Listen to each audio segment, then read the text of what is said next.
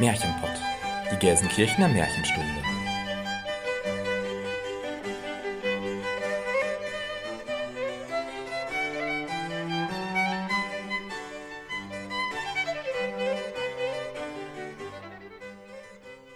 Hallo und herzlich willkommen zum Märchenpott, unserem Märchenpodcast. Wir sind Jenny, Christian und Elena. Und wir nehmen euch mit in die weite Welt der Märchen. In die Welt von Es war einmal und wenn sie nicht gestorben sind.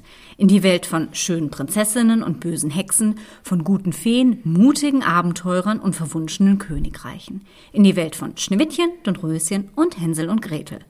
Aber auch in eine unbekannte Welt, in der euch Figuren und Erzählungen begegnen werden, die ihr noch nicht so gut kennt. Wir unterteilen unsere Folgen in Märchenstunde und Märchenkunde. In der Märchenstunde sprechen wir euch ein Hörspiel ein. In der darauffolgenden Märchenkunde-Folge tauschen wir uns dann darüber aus und analysieren und diskutieren Aspekte zu einem bestimmten Oberthema. Dabei sagen wir auch unsere Meinung, die natürlich keinen Anspruch auf Allgemeingültigkeit hat. Vielmehr geht es uns darum zu zeigen, wie zeitlos, aktuell und vielschichtig Märchen sind und warum wir uns ein bisschen Märchenzauber im Alltag bewahren sollten. Und damit beginnen wir mit unserer 25. Folge und dem Thema Grausamkeit im Märchen.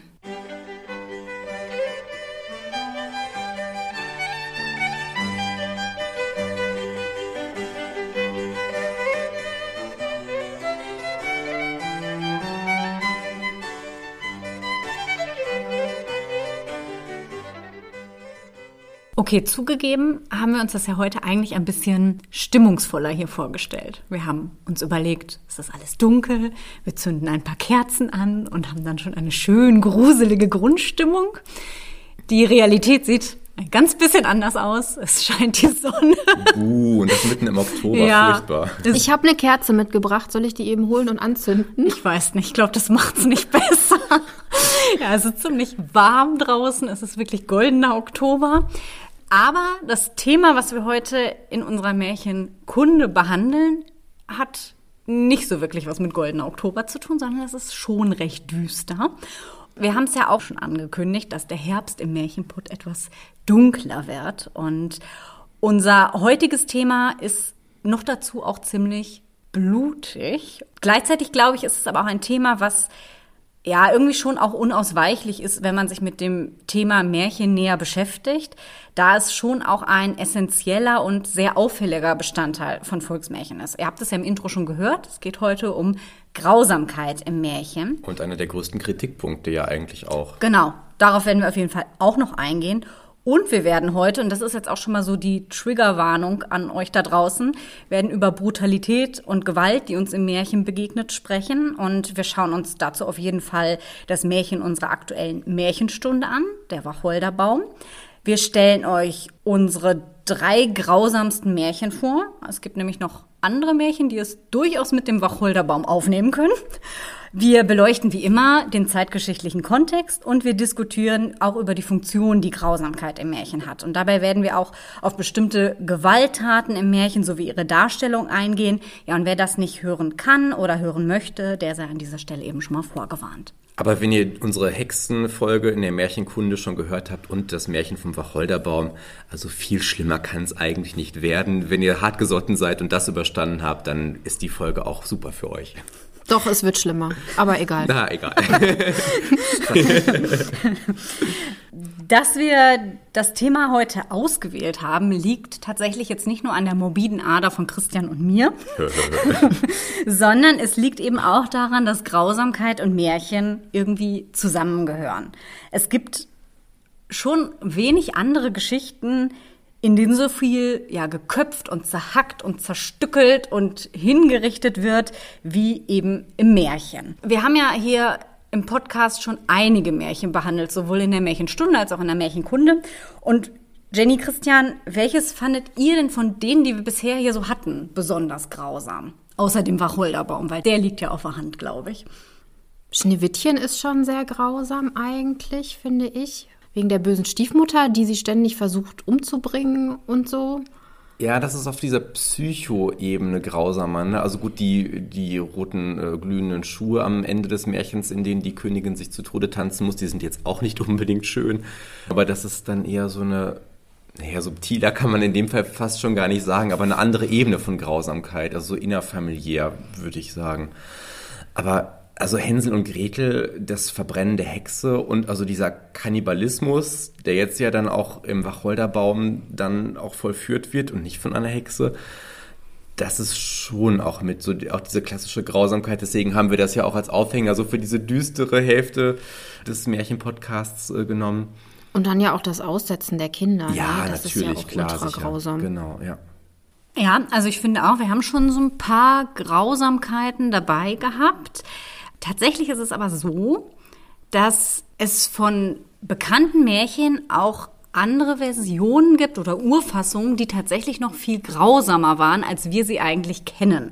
Und ich habe euch da mal zwei Beispiele mitgebracht. Das erste ist Dornröschen. Wir wissen ja alle, Dornröschen fällt in den tausendjährigen Schlaf und wird dann von ihrem Prinzen wachgeküsst. Nein, von wegen Märchenprinz.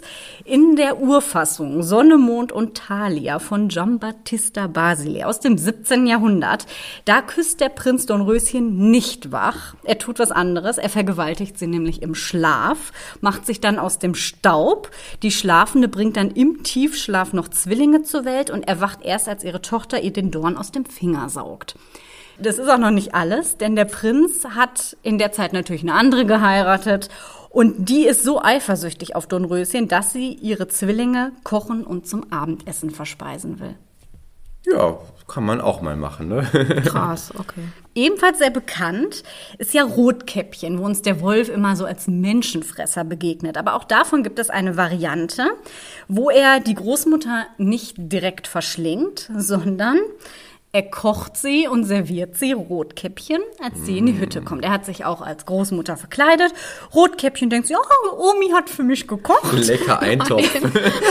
isst halt das Mal komplett auf und spült es mit einem Glas Rotwein herunter. Der Rotwein ist dann das Blut der Oma. Dann ist sie halt so satt, dass sie ganz müde wird und den Wolf, den sie für die Großmutter ähm, hält, bittet ihr beim Entkleiden zu helfen, was natürlich auch eine eindeutig sexuelle Komponente hat. Ja, und der nutzt dann die Gunst der Stunde und verschlingt das arme Rotkäppchen. Also auch das, ne, wenn man bedenkt, dass das alles Märchen sind, die ja häufig auch dafür kritisiert werden, dass sie so grausam sind. Es geht auch noch eine Spur härter und es ist tatsächlich oft schon eine entschärfte Fassung, die wir kennen. Ja, auch bei ganz vielen Hörspielen oder auch Filmen ist es ja so, bei Aschenputtel, dass dann das Abschneiden des Cs und der Verse rausgeschnitten wird oder am Ende auch bei den allermeisten Film- und Hörspielen, dass die Täubchen den Stiefschwestern die Augen auspicken. Das wird ja auch meistens gar nicht thematisiert. Also die entschärften Versionen, die wir zum Teil kennen, werden nochmal entschärft. Genau. Wir werden uns später in der Folge nochmal darüber unterhalten, was denn die Funktion von solchen Grausamkeiten eigentlich sein könnte. Wir können aber an der Stelle schon mal einen kleinen Blick auf den zeitgeschichtlichen Kontext werfen und uns da auch an die letzte Märchenkunde, die Folge 23 erinnern. Die haben wir vorhin ja schon mal angesprochen. Da haben wir die Hexe im Märchen thematisiert und ja sehr ausführlich über den realen Hexenglauben und die historischen Hexenverfolgungen gesprochen. Und dabei ist uns ja aufgefallen, dass die Märchen sich in Bezug auf die Hexenfigur durchaus auch an einigen historischen Fakten bedienen und diese dann eben fantastisch ausgeschmückt haben. Und genau so verhält es sich auch beim Thema Grausamkeit im Märchen oder Brutalität oder Gewalt, wie auch immer wir, welches Synonym wir auch immer hier verwenden wollen. Denn viele brutale Szenen, die uns im Märchen begegnen, gehen tatsächlich auf historische Fakten zurück. Also ihr müsst euch einfach vorstellen, dass das Leben früher viel grausamer war, als wir das heute kennen. Die Folter zum Beispiel, die wir ja auch in der Hexenfolge besprochen haben, die wurde in Deutschland erst im Laufe des 18. und 19. Jahrhunderts komplett abgeschafft. Bis dahin war sie ein absolut legitimes Mittel zur Strafverfolgung. Bis ins Mittelalter hinein gab es außerdem kein Gewaltmonopol des Staates, der eben Recht gesprochen hat. Das heißt, das Recht oder das, was man dafür gehalten hat, das musste jeder selbst durchsetzen. Erinnert euch da vielleicht auch mal an unsere Märchenstunde, wo wir über die Sagen im Ruhrgebiet gesprochen haben. Und ich hatte euch da ja die Sage vom Ritter von Dahl erzählt. Und der macht ja genau das. Also da ist der Bauer, der ja seinen Hund tötet, weil der das Vieh eingreift. Und der Ritter von Dahl denkt sich, nee, das ist mein Hund. Und was macht er? Er empfindet es als Unrecht und richtet den Bauern hin. Und genau so ist es tatsächlich abgelaufen. Das heißt, auch dieses was war wirklich Recht und was war wirklich Unrecht, war manchmal eben auch wirklich eine sehr, sehr subjektive Sache, weil es teilweise einfach keine objektiven Richter gab. Wir kennen Adlige, die Fäden geführt haben oder Duelle. Ne? Man hat sich duelliert und die erste Kugel, die getroffen hat, die haben dann die Frau gekriegt, wie wir das aus tollen romantischen Liebesfilmen kennen. Wir hatten Turniere, die ein großes gesellschaftliches Event waren und wo es wirklich blutig zur Sache ging und wo es auch durchaus üblich war, dass man sich am Ende dann nochmal totgeschlagen hat. Und auch Hinrichtungen waren ein öffentliches Ereignis. Das ganze Dorf, die ganze Gemeinde ist dahin gepilgert und hat sich halt angeguckt, wie da jemand erhängt wird, hat vielleicht vorher noch mit Tomaten und faulem Obst danach jemandem geworfen, um ja so den Missmut zum Ausdruck zu bringen. Also es waren gesellschaftliche Ereignisse. Und auch in den eigenen vier Wänden ist die Gewalt allgegenwärtig gewesen. Der Mann herrschte über seine Frau und durfte sie deswegen körperlich strafen und züchtigen und gleichzeitig durfte er das natürlich auch mit den Kindern. Und dahinter, so absurd uns das heute auch erscheinen mag, stand aber nicht irgendwie Willkür oder pure Lust an Gewalt, sondern tatsächlich auch ein Gerechtigkeitsdenken. Denn, so hat man sich das damals eben vorgestellt, wenn er eben jetzt zum Beispiel seine Frau nicht körperlich züchtigt, dann gefährdet er halt die göttliche Ordnung, weil die Frau dann eben nicht richtig angeleitet wird von ihm und dann die Kinder auch nicht richtig erziehen kann. Aber es galt dann ja schon als Fortschritt, wenn festgelegt wurde, mit welchen äh, Stecken oder so dann die Frau geschlagen werden durfte, nur bis zu einem Durchmesser von so und so viel Zentimeter oder Fingern oder so. Und das galt dann ja schon als fortschrittlich und dass der die nicht mit einem Hackeballchen halt zerhacken durfte, sondern nur so mit einem leichten, dünneren Stock ne? oder mit einer dünneren Weidenrute. Ja, es klingt für uns halt ganz schrecklich, aber du sprichst einen ganz wichtigen Punkt an, denn die Gewaltanwendung war in den meisten Fällen tatsächlich an gewisse Regeln gebunden. Also das war nicht komplett willkürlich. Wir erinnern uns auch hier wieder zum Beispiel an die Folter. Diese Regeln, die da galten, wurde für die Hexenprozesse zwar außer Kraft gesetzt, aber grundsätzlich für andere Verbrechen galt, ja, die durften eben eben nur dreimal gefoltert werden oder nur eine Stunde lang. Es ist trotzdem unfassbar bestialisch. Aber es war nicht ganz so willkürlich, wie man das meint. Und letztendlich wurde Gewalt damals eben auch nicht so negativ bewertet, wie wir das heute tun. Naja, wenn wir an unsere Eltern oder auch Großelterngenerationen denken, die wurden ja auch alle noch ganz anders erzogen. Und da wurde dann auch mal eventuell mit dem Kochlöffel oder mit dem Schlappen oder mit, was weiß ich, dem Gartenschlauch mal verdroschen oder mit dem Gürtel vielleicht. Ja, oder in der ne? Schule, ne? Die ja, Lehrer mit dem das, Rohrstock. Ja, richtig, genau. Das ja. ist halt auch noch nicht so ewig her, genau, wie uns ja. das vielleicht heute vorkommt. Und das heißt, die verschiedensten Ausprägungen von Gewalt waren viel verbreiteter im alltäglichen Zusammenleben. Und auch sonst, wenn wir uns Kriege vorstellen. Die wurden damals auch ganz anders wahrgenommen. Sie hatten einen ganz anderen Stellenwert. Es war eher sowas wie Naturereignisse, wie Seuchen oder Missernten. Ja, die sind halt passiert und die waren eben etwas, was der einfache Mann vom Dorf nicht vermeiden konnte und schon gar nicht irgendwelche Bauern, die ja sowieso einen sehr niedrigen Stand in der Gesellschaft hatten. Und diese Wahrnehmung von Gewalt findet letztlich dann auch Einzug ins Märchen, wo diese Grausamkeiten und Brutalitäten dann eben fantastisch erweitert und ein bisschen übersteigert werden. Einen klaren Bezug zur historischen Realität sehen wir auch zum Beispiel bei den Bestrafungen im Märchen. Wir haben da Folter, Ermordung, Ertränken, Abtrennen von Gliedmaßen, Auseinanderreißen des Körpers. Ein Fass, das mit spitzen Nägeln inwendig ausgeschlagen ist in der genau. Gänsemarkt. Genau, und all das sind Strafen, die es auch in der Wirklichkeit gab. Nicht nur bei den Hexenprozessen, sondern auch so. Passend zu unserem heutigen Thema habe ich mir die Frage gestellt, was ist Grausamkeit? Jenny hat eine Frage.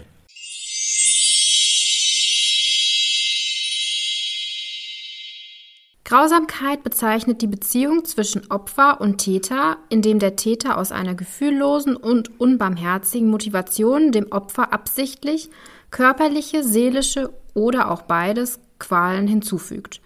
Im Gegensatz zur Brutalität hatten wir jetzt gerade so ein bisschen als Synonym verwendet. Ich muss dich korrigieren, Elena. Eine Stunde ist gekommen, Jenny. Yay, endlich. Brutalität beschreibt zumeist eine Einzeltat auf körperlicher Ebene. Die Grausamkeit hingegen ist eine seelische Grundhaltung des Täters seinem Opfer gegenüber, die das Opfer dauerhaft und auf allen Ebenen seines Seins schädigt. Es handelt sich also nicht um eine gezielte Einzeltat, sondern um eine dauerhafte Tat oder dauerhafte Taten über einen langen Zeitraum.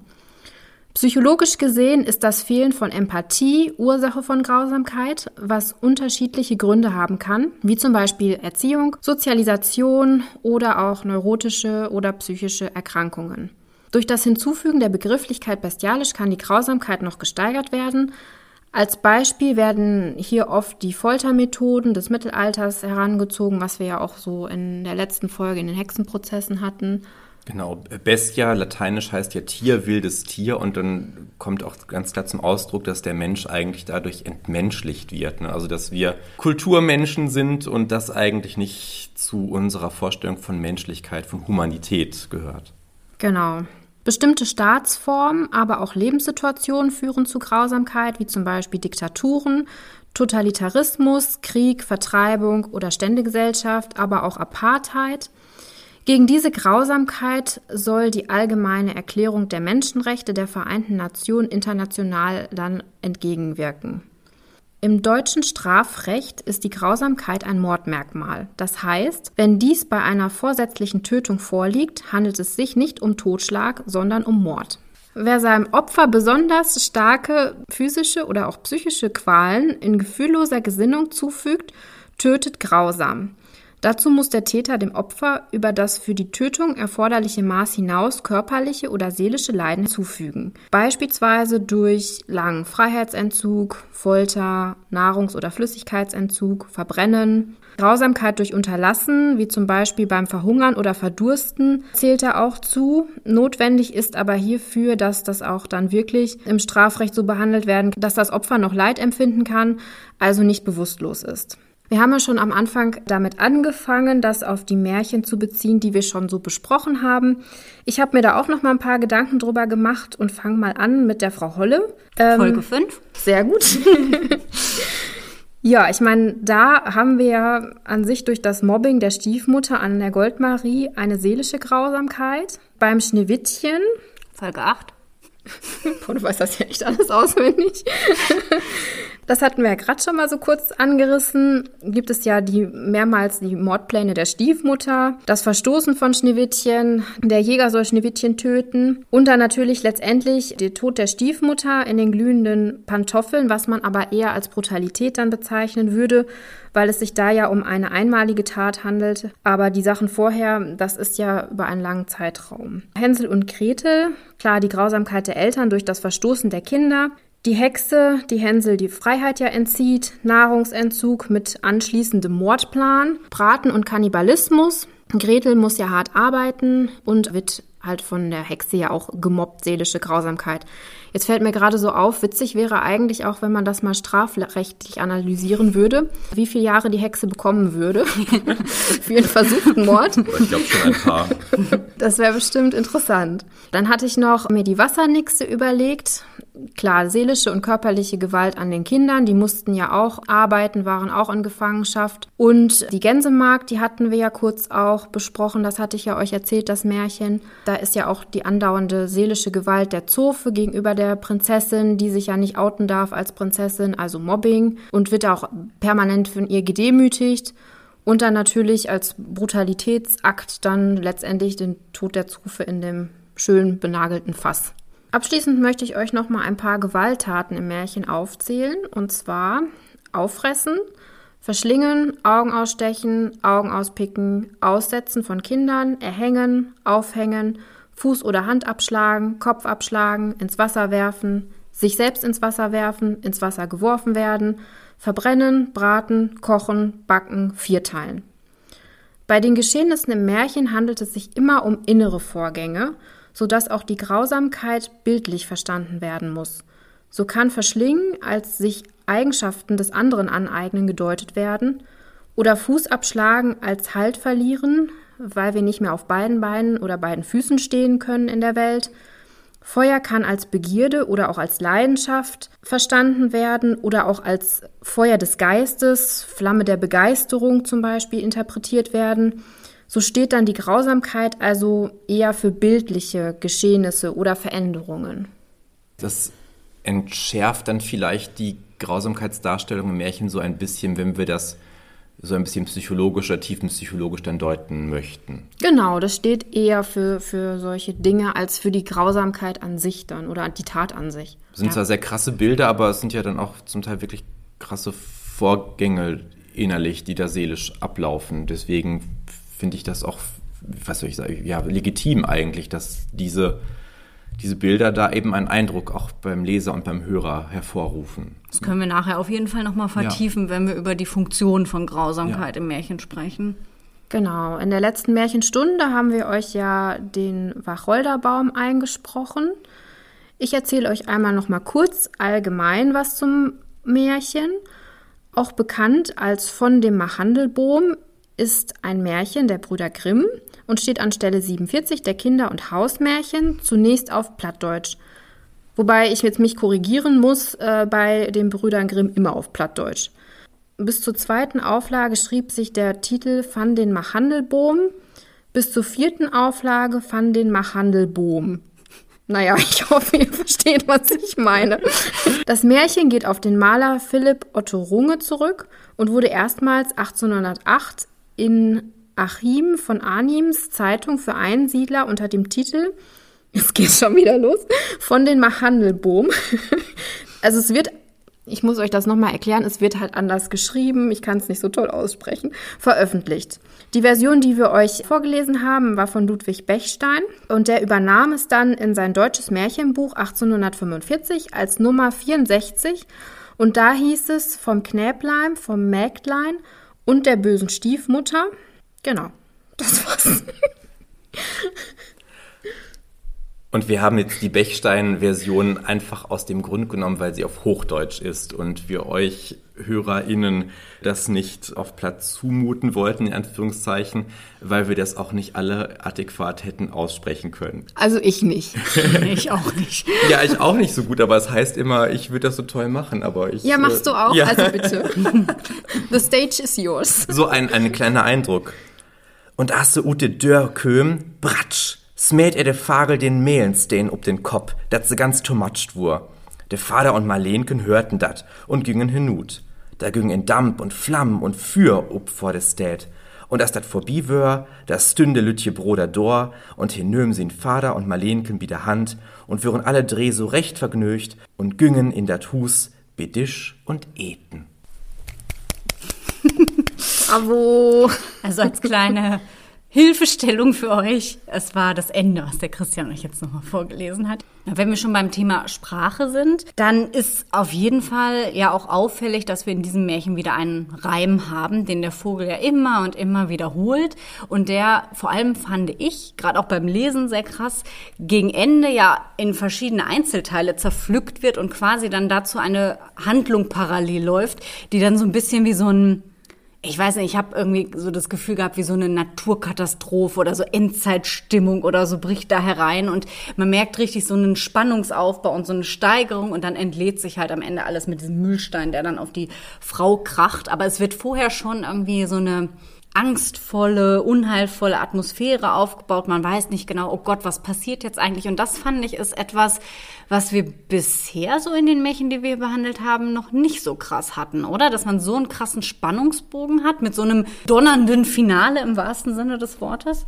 Mm -mm, wüsste ich jetzt nicht das stimmt, dass dann die, die, äh, die Stiefmutter dann auch das so vorwegnimmt, so ein bisschen und so, boah, die Hilfe und mir ist so, als wäre, also immer diese dauernden Vergleiche, der Vater auch, also mir wäre als, mir ist, als ob ich einen alten Bekannten wiedersehen würde und die Mutter dann, oh, Hilfe, als ob ich, wenn ich unter der Erde wäre und äh, als ob ein Gewitter käme und, und oh, also ganz, ganz tief auch empfunden mit so einer Unruhe, beziehungsweise beim Vater mit so einer großen Freude. Das heißt, ein stilistisches Mittel, was in diesem Märchen sehr markant ist, ist eben dieser Reim oder dieser Gesang, den der Vogel da immer und immer wieder vorträgt und mit dem er letztendlich ja das Verbrechen, das an ihm begangen wurde, auch öffentlich macht. Ansonsten ist das Märchen aber auch aus ganz verschiedenen Gründen stilistisch recht interessant und das habe ich mir mal so ein bisschen angesehen. Was auf jeden Fall sehr, sehr auffällig ist, ist, dass das Märchen aus zahlreichen Parallelismen besteht. Also wir haben zum Beispiel Marlenchens Tränen, die dich mit den Blutstropfen der Mutter gleichzusetzen sind. Wir haben den Wacholder, der seine Äste bewegt, wie der Vogel dann seine Flügel schwingt. Und wir haben die begrabenen Knochen unter der Erde, wo dann ja auch die Stiefmutter sich hinwünscht, weil sie so viel Angst hat. Ja, und die Wirkung von diesem parallelen Aufbau ist letztendlich, dass der Dualismus von Gut und Böse stärker betont wird. Und der ist in diesem Märchen ja sehr, sehr krass ausgeprägt. Interessant ist, dass vor allem der Anfang des Märchens die meisten von euch wahrscheinlich an ein ganz anderes Märchen erinnert haben wird, nämlich an Schneewittchen. Schneewittchen. Genau, wir haben den Winter, wir haben Blut, wir haben Schnee, wir haben sogar die Apfelsymbolik drin. Kein Ricotta-Käse diesmal. Darüber hinaus haben wir aber auch noch weitere bekannte Motive. Und da ist vor allem die Stiefmutter, die wir ebenfalls aus Schneewittchen, aber auch aus Hänsel und Gretel oder Frau Holle kennen. Und wir haben den Kannibalismus. Grausamkeit lässt grüßen. Auch die begegnen uns aber in Schneewittchen oder auch in Hänsel und Gretel. Interessanterweise werden beide Motive im Wacholderbaum aber nochmal gesteigert. Also bei der Stiefmutter ist es ja so, dass die zwar meist eine böse Figur ist, dass die aber diese Bosheit meistens gegenüber ihren Stiefkindern zeigt. Die eigenen Kinder sind eigentlich die, die sie immer beschützt, für die sie auch das Beste will. Das setzt sie meistens mit Betrug oder Mord durch, aber sie will immer das Beste für sie. Und im Wacholderbaum steht genau das. Sie hat die ganz doll lieb, das Marlenchen, und will das Beste für sie. Aber sie tut halt überhaupt nicht das Beste für sie, sondern sie schiebt ihrer leiblichen Tochter ihre eigene Schuld, nämlich einen Mord in die Schuhe, was eigentlich schon ziemlich krass ist. Vor allen Dingen, wenn man bedenkt, dass es ein Kind ist. Und, Richtig. Ne, das, sie inszeniert das ja auch so. Ne, das, Richtig. Die, die würden dann nicht, sagt, dann hau ihm doch mal einen vor den Latz und dann fällt der Kopf runter. Dieses arme Kind ist halt total traumatisiert und fürs Leben geschädigt. Das ist fast noch das Grausamste am ganzen Märchen, finde ich eigentlich. Total. Bei Schneewittchen oder Hänsel und Gretel ist es ja so, dass die böse Königin bzw. die Hexe ihre Opfer verspeisen wollen. Im Wacholderbaum ist es aber der Vater, der seinen eigenen Sohn isst und das ohne es zu wissen. Und ja, makabererweise findet er das so lecker, dass er das quasi wirklich runterschlingt und niemandem was davon abgeben will, was auch schon ziemlich krass ist. Eine weitere bekannte Thematik, die wir vor allem auch bei Frau Holle schon mal angesprochen haben, ist die Halbgeschwister- bzw. Stiefgeschwister-Thematik. Interessanterweise gibt es aber hier in dieser Patchwork-Familie nicht den Konflikt zwischen den Geschwistern, sondern Marlenchen ist ja ganz treu und hält zu ihrem Bruder. Der Konflikt wird einzig von der Stiefmutter in die Familie getragen. Ja, und Stichwort Mutter, da müssen wir natürlich auch über die beiden Mutterrollen sprechen, die wir in dem Märchen haben. Wir haben ja, die Verkörperung der guten und der bösen Mutter. Die erste Frau des Mannes ist gut und schön. Und fromm. Und die zweite ist eben ganz teuflisch und böse. Und es ist dann eben auch die gute Mutter, die bei der Geburt des Kindes, das sie sich so sehnlichst gewünscht hat, eben tragischerweise stirbt.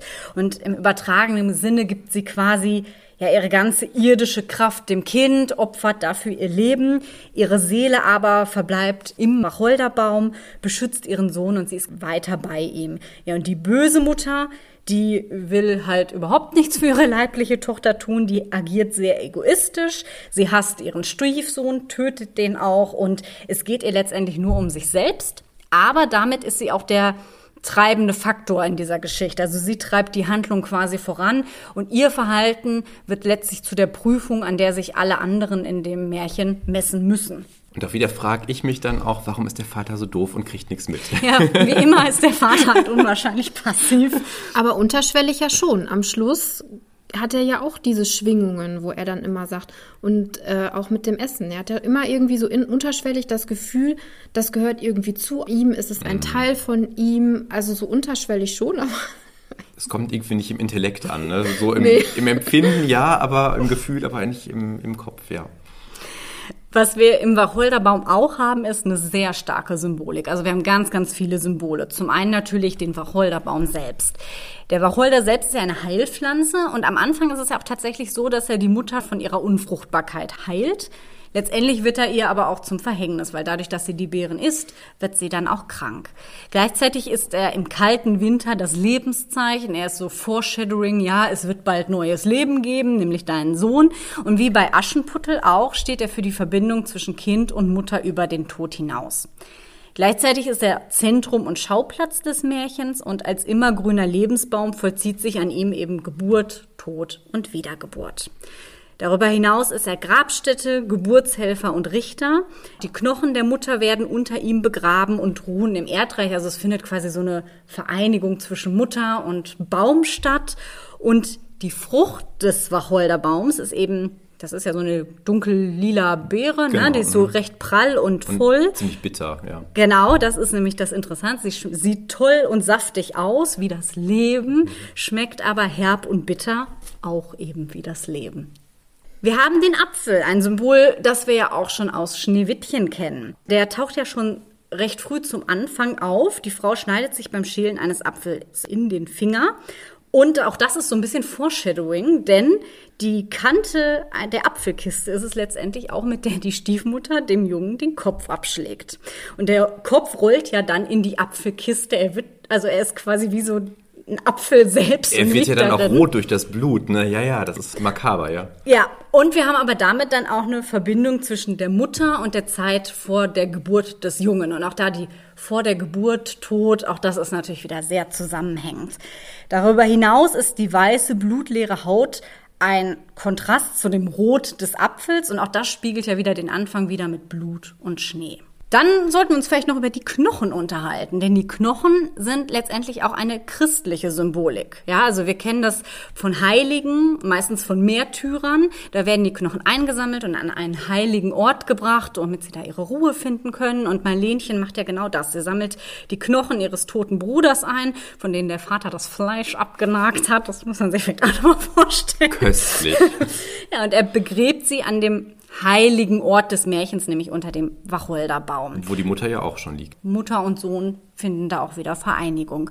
Und sie begräbt die aber nicht nur einfach so, sondern sie schlägt die in das Seidentuch ein, was ja eine sehr liebevolle und sehr schützende Geste ist. Und letztendlich ist es ja auch dieser Akt, der überhaupt die Verwandlung des Bruders in den Vogel ermöglicht. Also aus den Knochen, aus diesem Symbol des Todes, des vergangenen Lebens, wo nichts mehr von über ist, entsteht neues Leben, aus dem Tod geht Feuer und Qualm hervor, es entsteht quasi eine Energie und das ist natürlich dann die Seele des Jungen, die auch dann aufsteigt, ne? was ja auch ein absolut biblisches Symbol ist. Ja, und daraus entsteht der Vogel und damit sind wir schon bei der nächsten Symbolik und der Vogel ist natürlich ganz klar ein Phönix, der aus der Asche emporsteigt. Darüber hinaus bringt der Vogel Licht und Gesang und Schönheit in die Welt und er singt eben auch über sein Martyrium, lässt es alle Leute wissen, trägt es in die Welt und schafft letztendlich damit auch Gerechtigkeit, weil er gibt am Ende jedem das, was er oder sie auch verdient. Und da haben wir eine ganze Reihe weiterer Symbole. Der Vater bekommt die goldene Halskette. Ja, es erinnert irgendwie an eine Auszeichnung oder einen Schmuck, der ein, ein Adliger oder ein König trägt. Die Schwester bekommt die roten Schuhe, was für Lebendigkeit und Liebe steht und letztendlich auch dafür, dass sie ihren Weg ins Leben zurückfindet. Ja, und die Mutter bekommt den Mühlstein und das ist natürlich das Symbol für die Schwere ihrer Schuld und interessanterweise trägt der äh, Vogel den Mühlstein ja um den Hals und es wird ja gesagt, er trägt ihn wie ein Kragen und es wird irgendwie nicht erwähnt, dass der super schwer ist oder so, sondern die Schwere bekommt der Mühlstein quasi erst in dem Moment, wo er die Stiefmutter zerschmettert. Wir könnten das jetzt noch stundenlang weiterführen und könnten da noch ganz, ganz viele Sachen rausarbeiten. Wir haben ein Märchen, das sehr, sehr vielschichtig ist, das uns eine Fülle von Symbolen liefert, wie wir sie bisher in dem Ausmaß noch nicht so hatten. Ich finde auch diese christliche Symbolik spielt eine sehr starke Rolle, wo ich mich so gefragt habe, ja, vielleicht haben sie das auch extra gemacht, um diese Grausamkeit und Brutalität so ein bisschen abzumildern und zu zeigen, ja, es gibt halt diese göttliche Erlösung und wenn du das erträgst, dann bekommst du quasi deinen göttlichen Lohn. Wir haben aber auch so ganz viele Genres, die sich in diesem Märchen mischen. Also wir haben irgendwie so diesen Krimi, ne, den Mordfall in der Familie, der unbedingt vertuscht werden soll.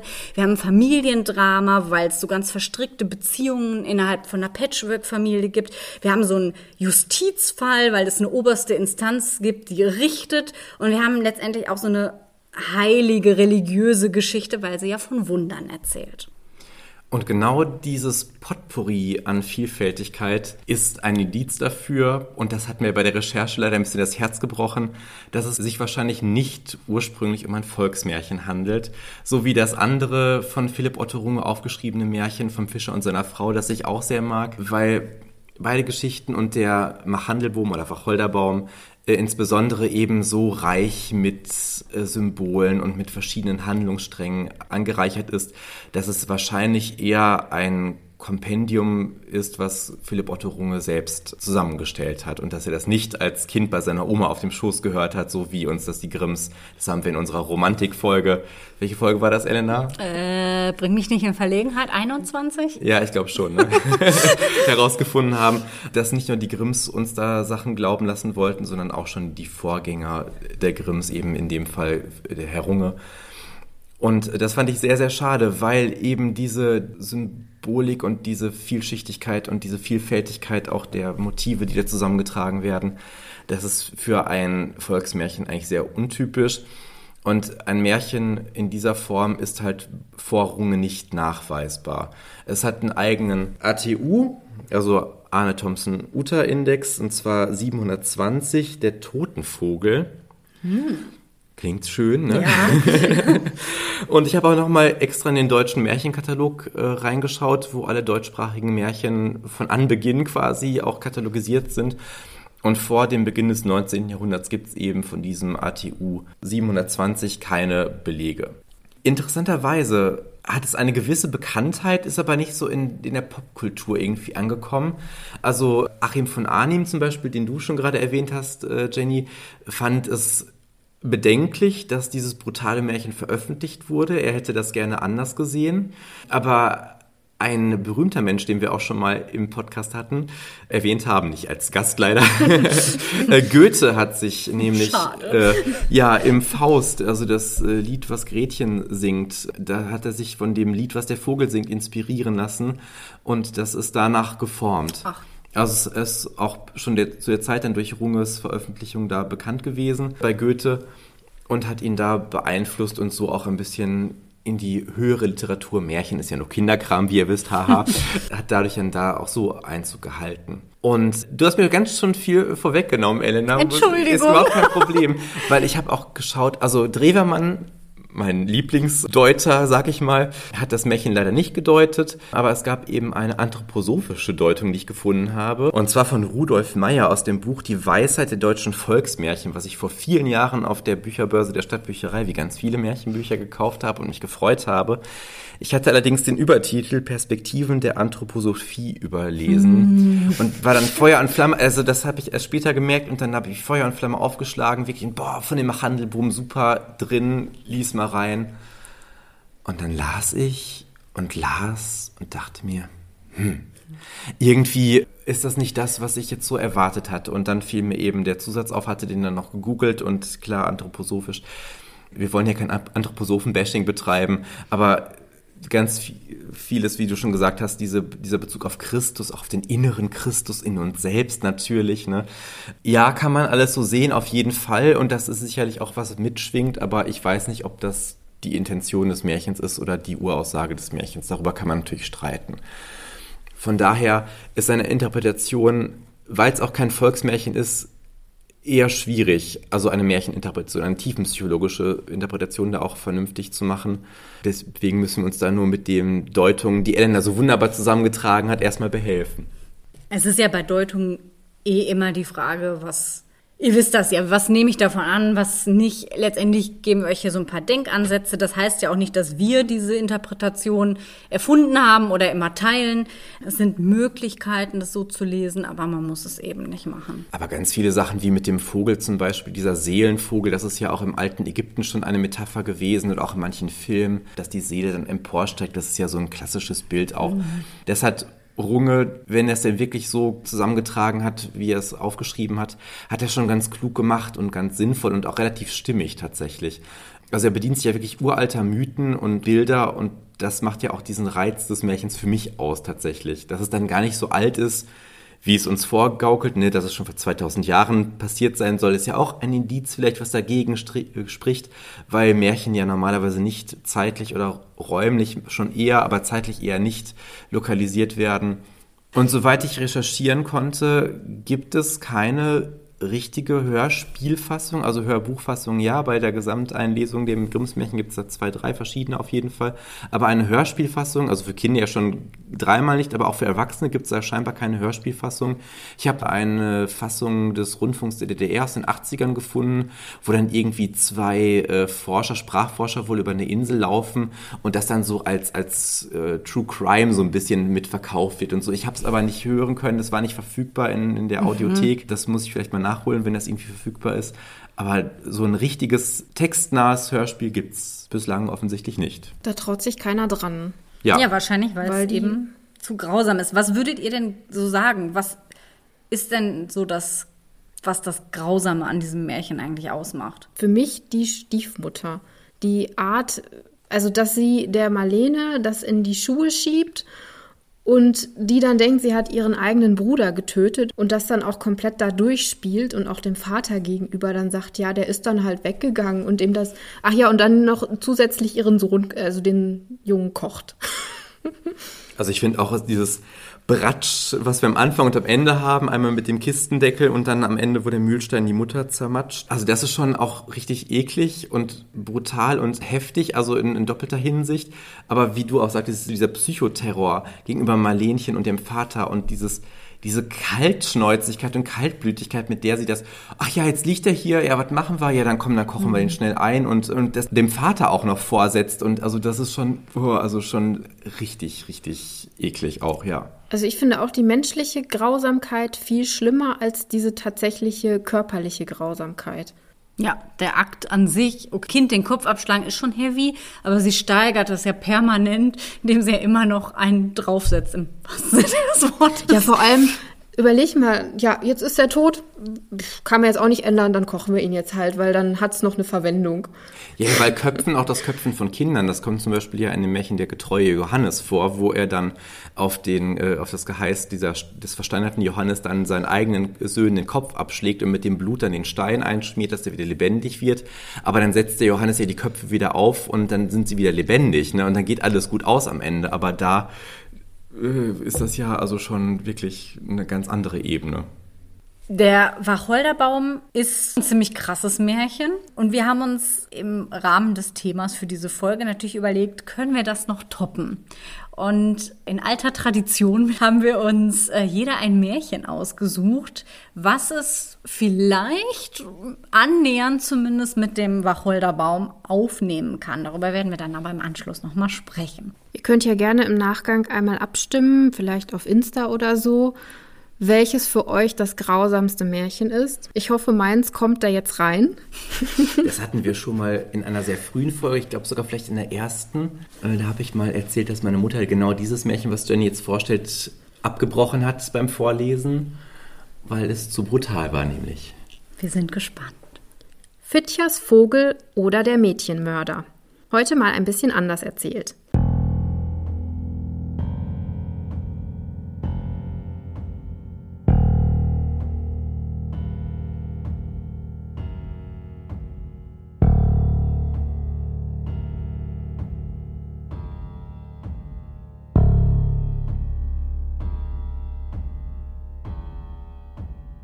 Unscheinbar und unauffällig. So würde ihn sein Umfeld beschreiben.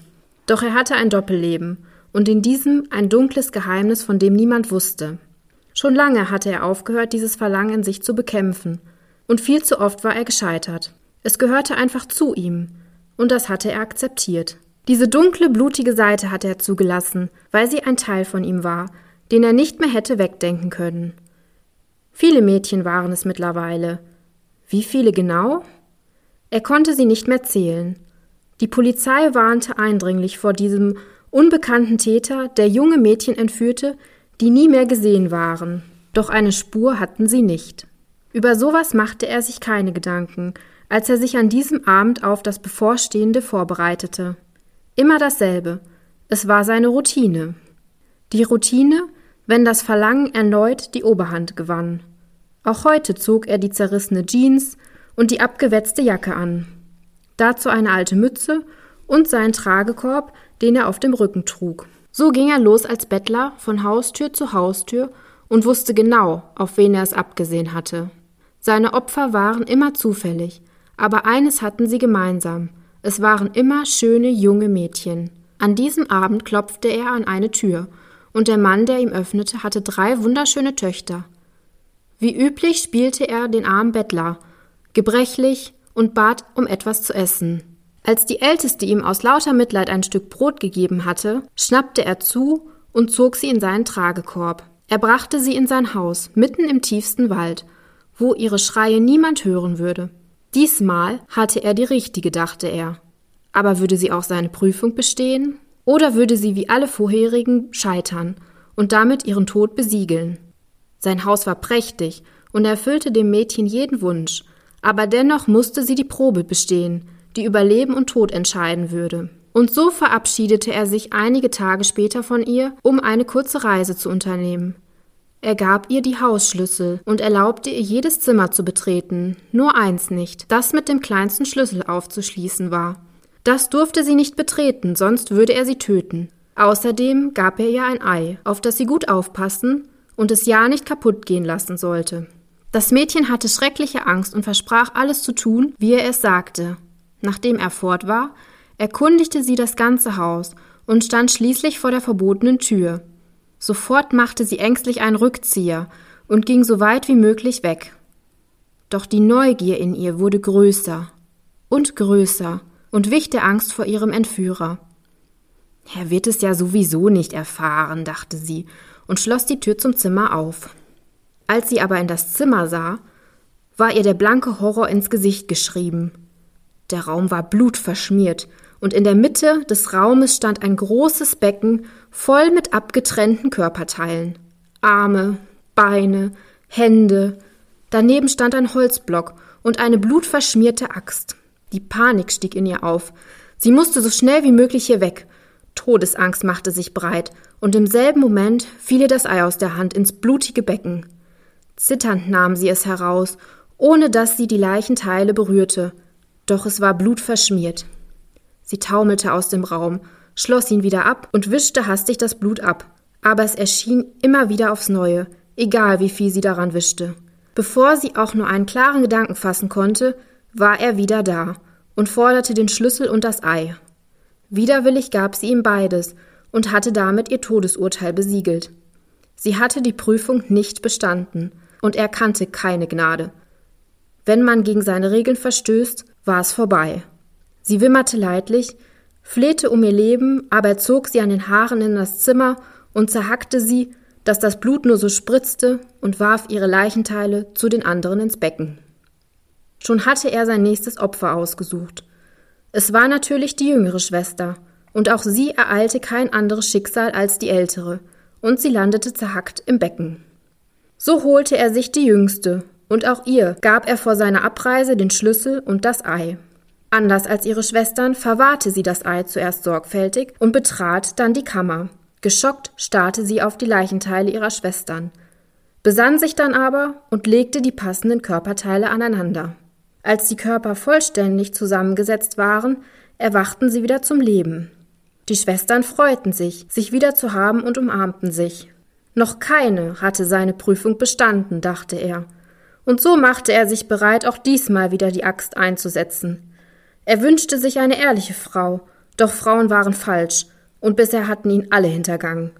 Als er aber sah, dass kein Blut am Ei und am Schlüssel war, wusste er, dass sie es war, die richtige. Auf der Stelle würde er sie heiraten, auch konnte er sich nun ihrer nicht mehr entziehen und hatte so keine Macht mehr über sie. Also tat er, was sie verlangte, und brachte vor der Hochzeit ihrem Vater einen Korb voll Gold, während sie alle Hochzeitsvorbereitungen traf. Blind vor Liebe konnte er ihre List nicht erkennen. Die Schwestern hatten sich in der Kammer versteckt und sollten nun anstelle des Goldes in den Korb. Zu Hause beim Vater sollten sie Hilfe holen. Er wunderte sich, wie schwer der Korb war, hatte aber Angst, dass er es seiner zukünftigen nicht recht machen konnte und ging weiter. Er wollte sie unter keinen Umständen verlieren, wo er jetzt die richtige gefunden hatte. Das Blatt hatte sich gewendet. Nun sann seine zukünftige Rache und wollte nicht nur ihn, sondern seine ganze Verwandtschaft dafür bezahlen lassen, für das, was er ihr und all den Frauen in dem Becken angetan hatte. Also schrieb sie Einladung an seine komplette Verwandtschaft. Sie nahm einen Totenkopf, schmückte ihn mit einem Blumenkranz und setzte ihn aufs Fensterbrett. Sie selbst setzte sich in ein Honigfass, schnitt die Matratze kaputt und wälzte sich in den Federn, so dass sie aussah wie ein Vogel und sie niemand erkennen konnte. Sie ging zum Haus hinaus und begegnete auf ihrem Weg einem Teil der Hochzeitsgäste. Du, Fitjas Vogel, wo kommst du her? Ich komme von Fitze Fitjas Hause her. Was machst denn du da, die junge Braut? Hat gekehrt von unten bis oben das Haus und guckt zum Bodenloch heraus. Auch ihm begegnete sie auf ihrem Weg. Du Fitches Vogel, wo kommst du her? Ich komme von Fitze Fitjas Hause her. Was macht denn da mein junge Braut? Hat gekehrt von unten bis oben das Haus und guckt zum Bodenloch heraus. Und so war er fest davon überzeugt, dass der Totenkopf im Fenster seine zukünftige war und ging mit seinen Gästen ins Haus. Damit hatte er mitsamt seiner Verwandtschaft sein Todesurteil unterschrieben. Denn die Verwandtschaft der Braut war zu ihrer Rettung geeilt und verriegelte die Tür. Sie zündeten das Haus an, so dass alle verbrannten. Ja, Ritter Blaubart lässt grüßen. Auf ich liebe. Fall, ja. Ich liebe es. Ich fand nur diesen Zaubertrick auch witzig. Da steht nämlich im Originalmärchen, dass diese, dieser Tragekorb die Kötze ist und in die springen die Frauen. Wenn er sie berührt, quasi ist das, weil er ist ja eigentlich ein Hexenmeister, springen die dann automatisch in seinen, seinen Rucksack quasi oder in seinen Tragekorb.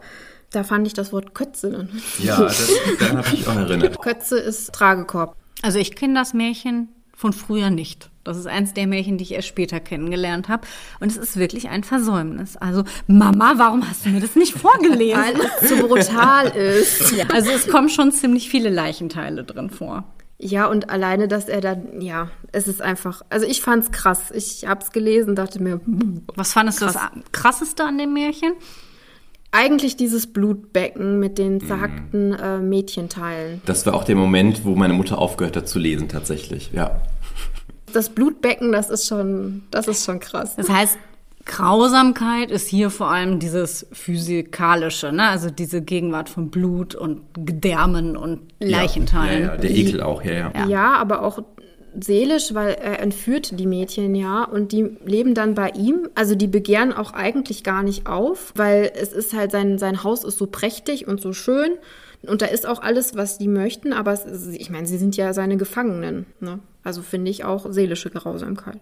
Aber der Gore-Faktor ist schon ziemlich, ziemlich krass. Ja, vielleicht gucke ich mal, ob ich das toppen kann.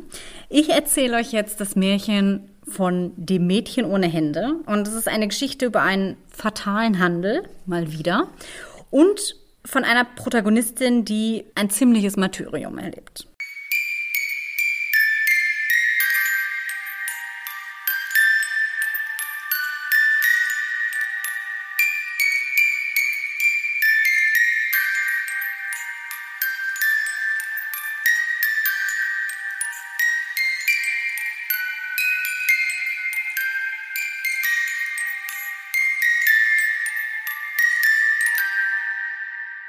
Er hatte versprochen, ihn reich zu machen.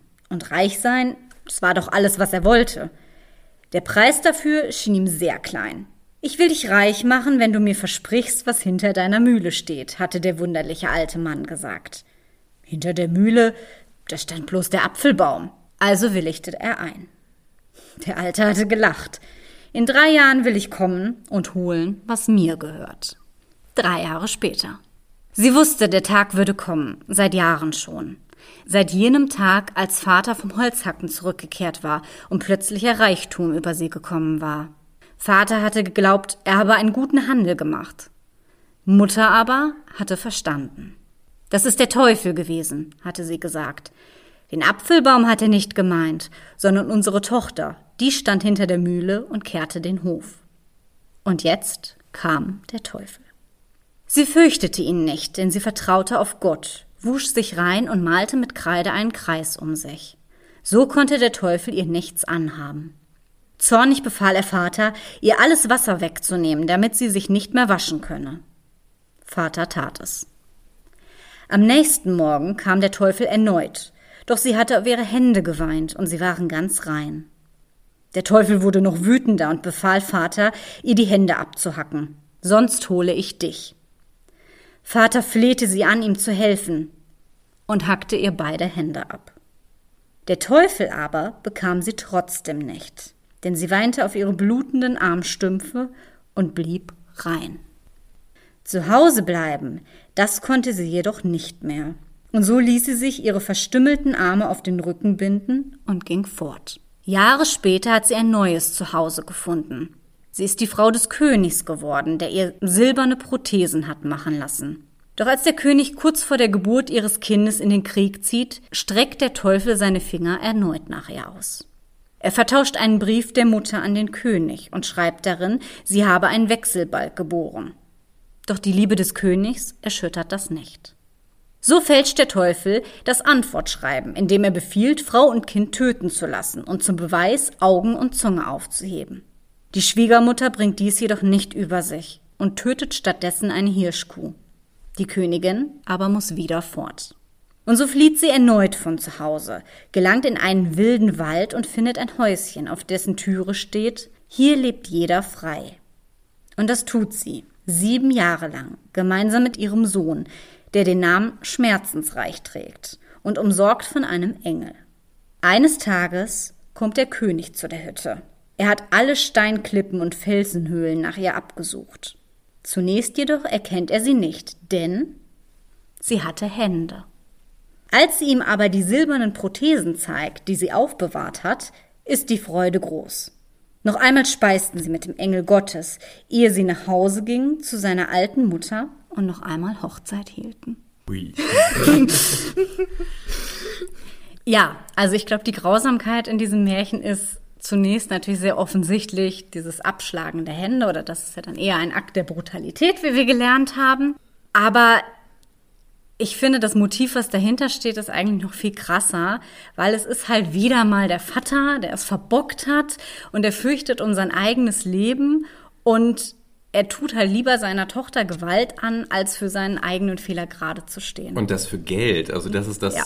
das macht es vielleicht sogar noch schlimmer auf einer anderen Ebene als diese, oh, ich hasse dich und will dich deswegen zugrunde richten und nur wegen schnöden Geldes ja. muss seine Tochter da das alles durchleiden. Genau, und allein diese Vorstellung seiner eigenen Tochter, die Hände abzuhacken, das ist ja kaum zu überbieten an Grausamkeit. Mhm. Und ich finde, wir haben hier ähnlich wie die Stiefmutter im Wacholderbaum wieder ein Elternteil, was einfach seiner schützenden Rolle gegenüber dem Kind nicht gerecht werden Überhaupt kann. Überhaupt nicht, ja ganz im Gegenteil. Ne? Das ist ja eigentlich mit das Schlimmste, Schaden von den Menschen zu erleiden, die dich eigentlich am meisten beschützen sollten.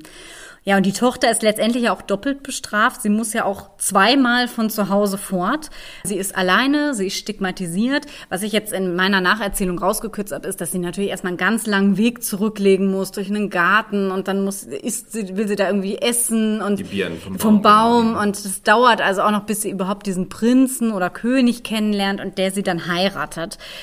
Was entscheidend ist, ist an diesem Märchen, dass sie aber selbst in diesem neuen Leben, was ja erstmal, boah, die ist jetzt Königin, die bekommt ihr erstes Kind und hat sie dann noch eine nette Schwiegermama, was ja einfach alles erstmal ganz toll klingt. Sie hat silberne Prothesen, also das ist ja irgendwie auch trotzdem irgendwie was Kostbares. Der, der König liebt sie trotz dieser Verstümmelung.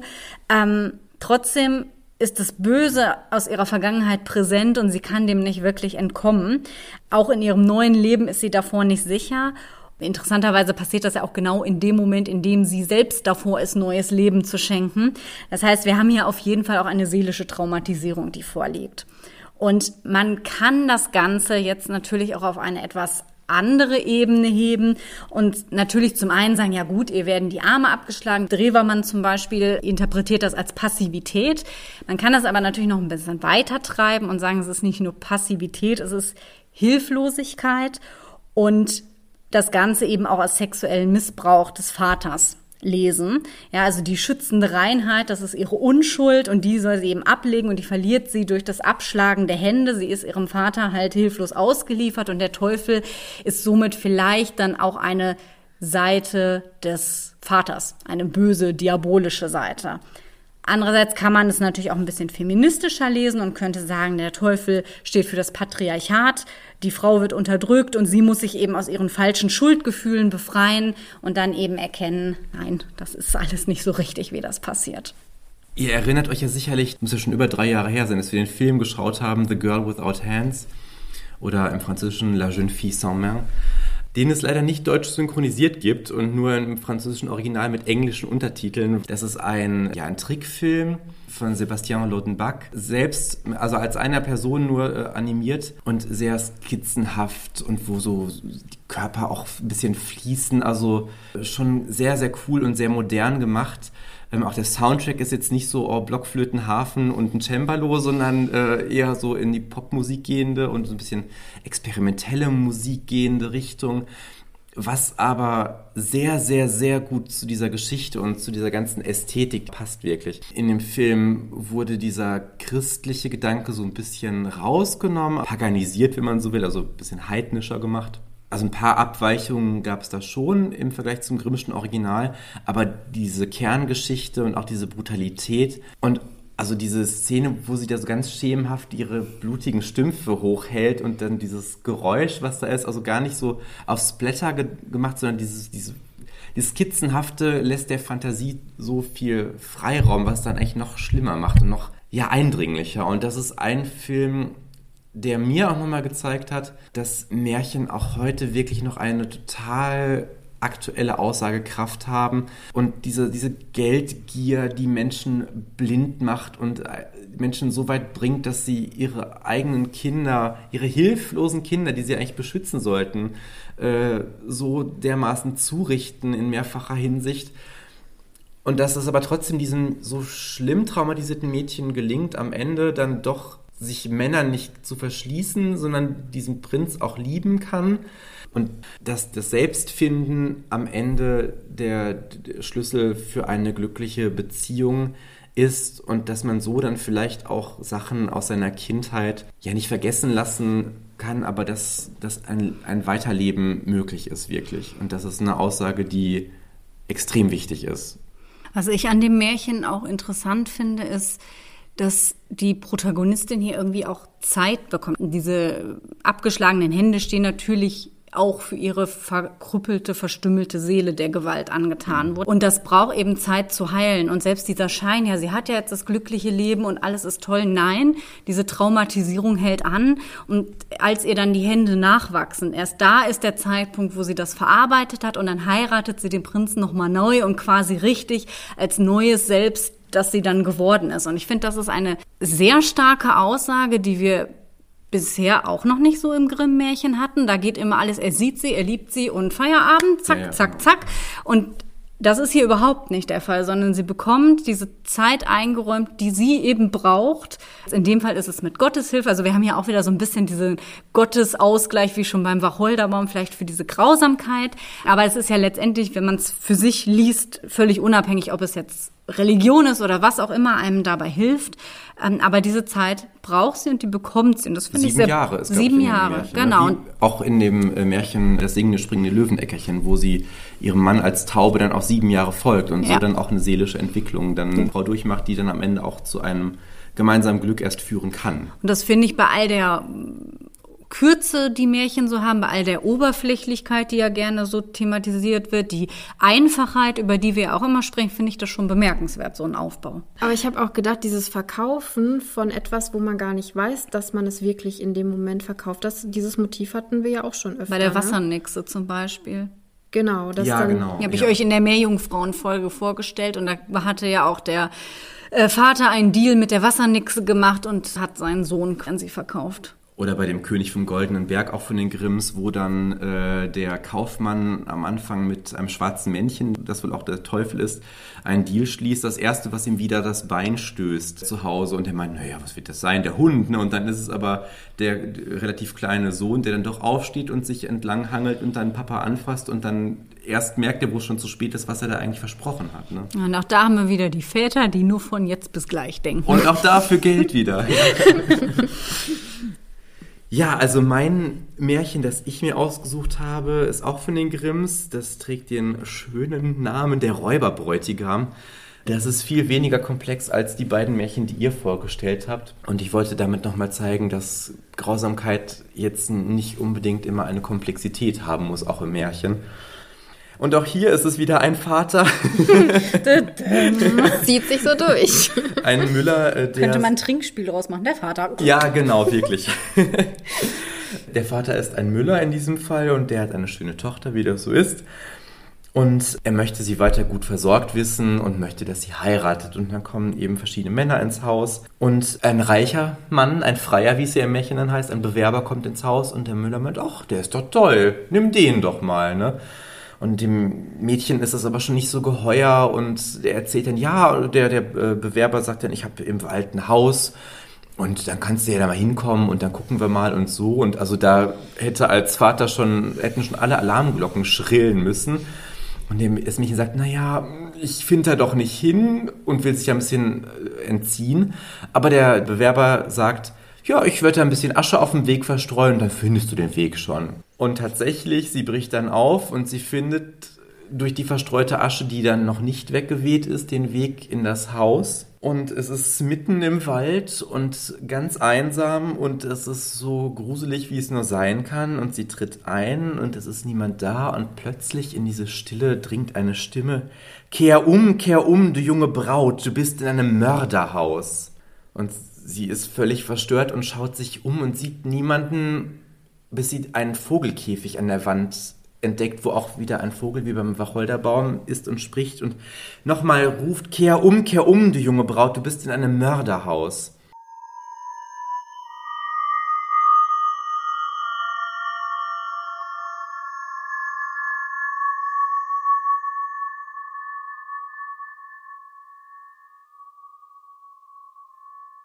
Und anstatt das Mädchen umdreht und nach Hause schreiend wegrennt. Nein, dann geht sie erstmal durch, ganz, durch das ganze Haus und schaut sich um und geht dann am Ende auch noch in den Keller. Boah, wie in so einem Horrorfilm. ja, ganz genau, richtig. Genauso, wenn man sich denkt, boah, nee, mach es nicht, geh nach Hause, lass es sein, Hilfe, Nicht Hilfe. aufmachen. Okay, ich mach Genau, mal auf. ja, genau.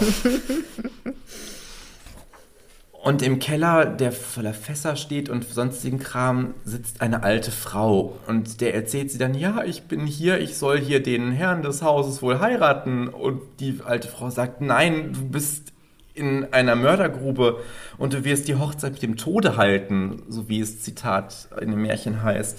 Und sie hat schon einen großen Kessel mit Wasser aufsetzen müssen und wenn die, der Bräutigam und seine Bande nach Hause kommen, wollen sie sie zerhacken und einkochen.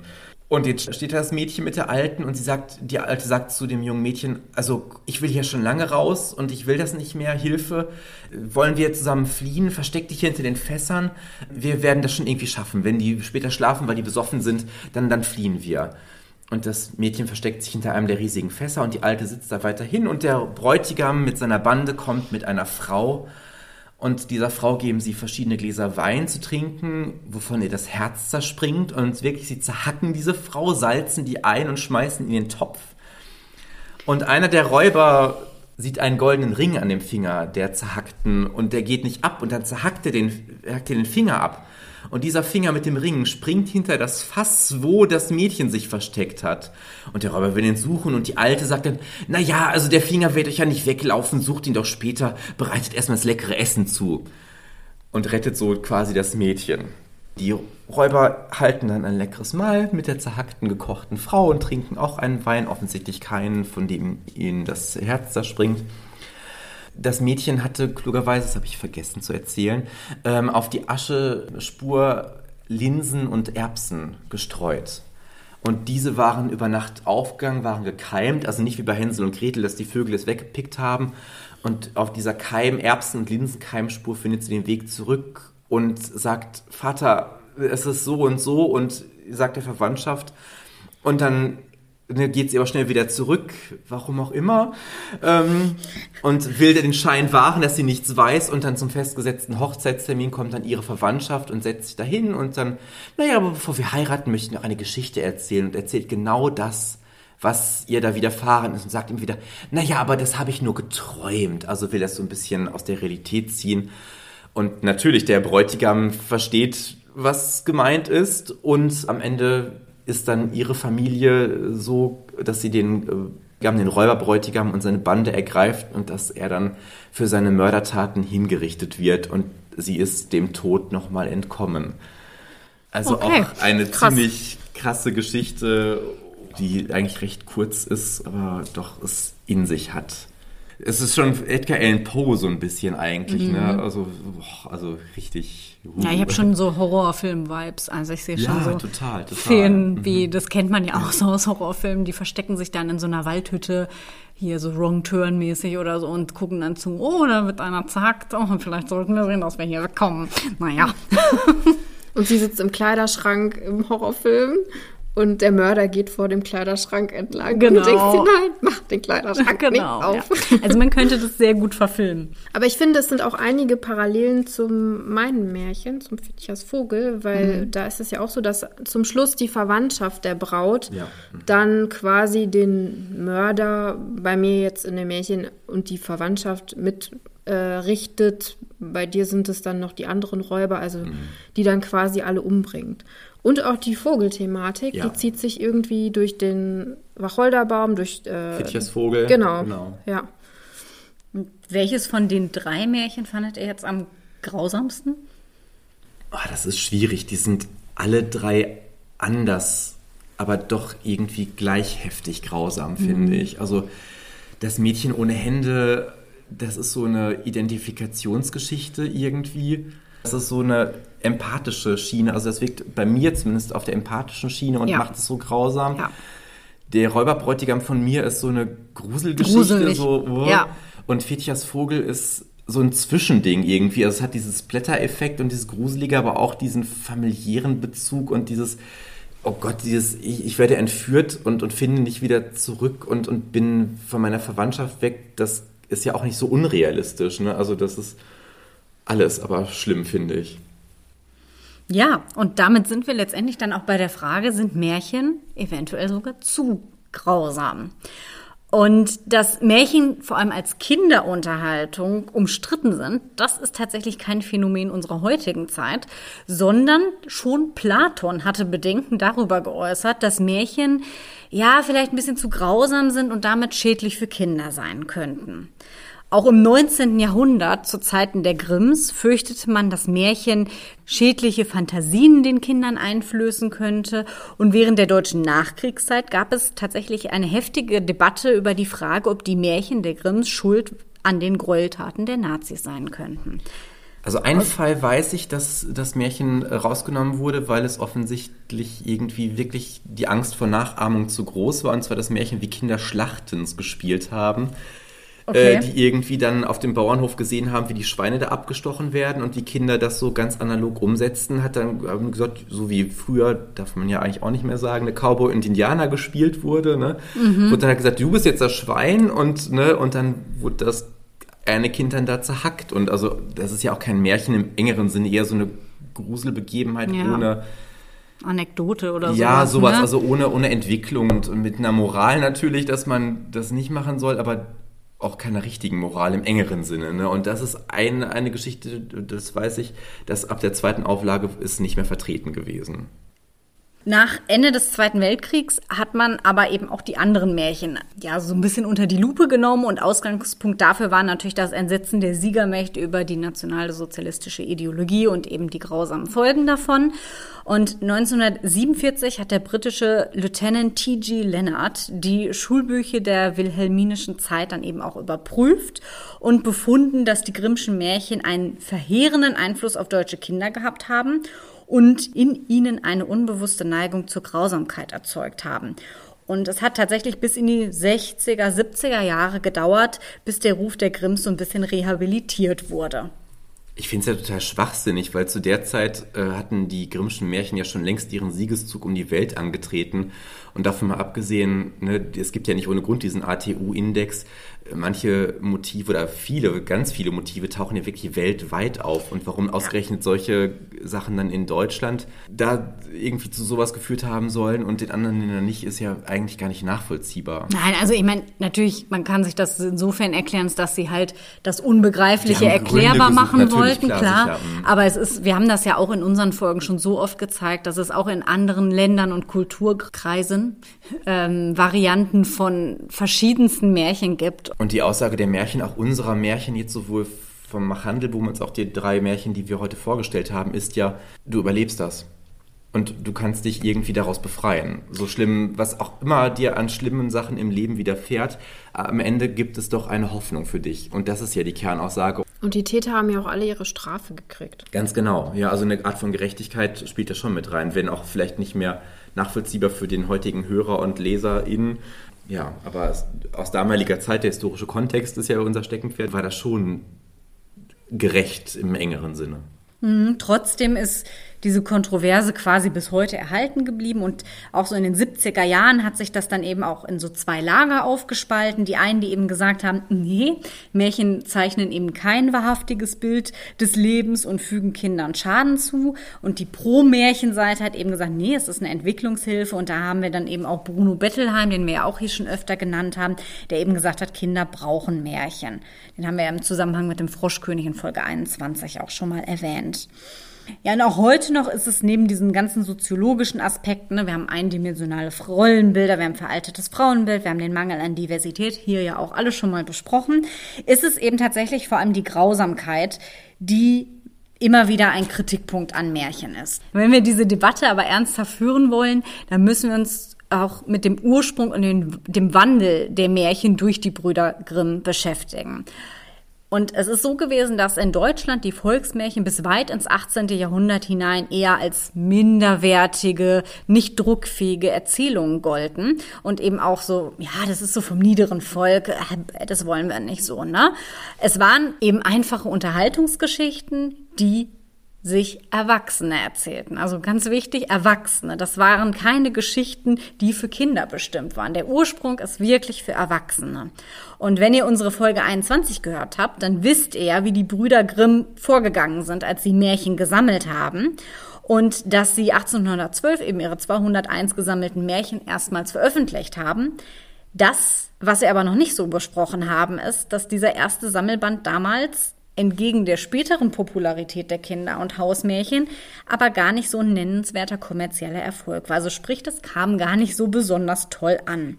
In der ersten Auflage hatten die Brüder die Märchen auch kaum abgewandelt und lediglich in meist hochdeutscher literarischer Form niedergeschrieben. Früher hat man sich Märchen ausschließlich eigentlich im Dialekt erzählt, das haben die halt so ein bisschen rausgenommen, außer eben beim Machandelboom oder dem Fischer und seine Frau. Das Erdmännchen gibt's noch. Genau, da ist es ein bisschen Meister. geblieben. Mhm. Aber ansonsten haben sie das halt rausgenommen. Und ja, das kam aber irgendwie nicht so dolle an. Und aus diesem Grund hat Wilhelm Grimm dann 1815 das Ganze nochmal überarbeitet und die zweite Auflage dann auch ganz bewusst als Kinderbuch gestaltet. Und dabei hat er dann Stellen entfernt, die ihm zu anstößig oder zu grausam erschienen sind und eben versucht, das Ganze so für Kinder geeignet zu machen. Außerdem hat er auch die wissenschaftlichen Anmerkungen und Erläuterungen seines Bruders Jakob entfernt und das Ganze auch sprachlich so ein bisschen an die Epoche der Romantik angepasst. Was typisch für diese Literaturepoche ist, haben wir ja ebenfalls an Folge 21 schon mal erzählt. Was dadurch automatisch auch passiert ist, ist, dass da so ein pädagogisches Bestreben mit eingeflossen ist. Und das macht letztendlich auch den größten Unterschied zwischen diesen beiden Auflagen aus.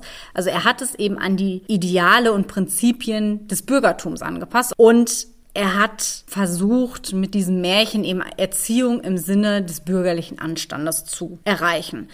Trotz der Änderung muss man aber sagen, dass Wilhelm niemals den kompletten Handlungsverlauf oder sowas geändert hat. Er hat eben nur Einzelheiten verändert und dadurch sind einzelne Grausamkeiten eben erhalten geblieben. Und wahrscheinlich hat er die auch bewusst drin gelassen, denn letztendlich sind die ja auch nicht nur zufällig da, sondern die erfüllen eine bestimmte Funktion.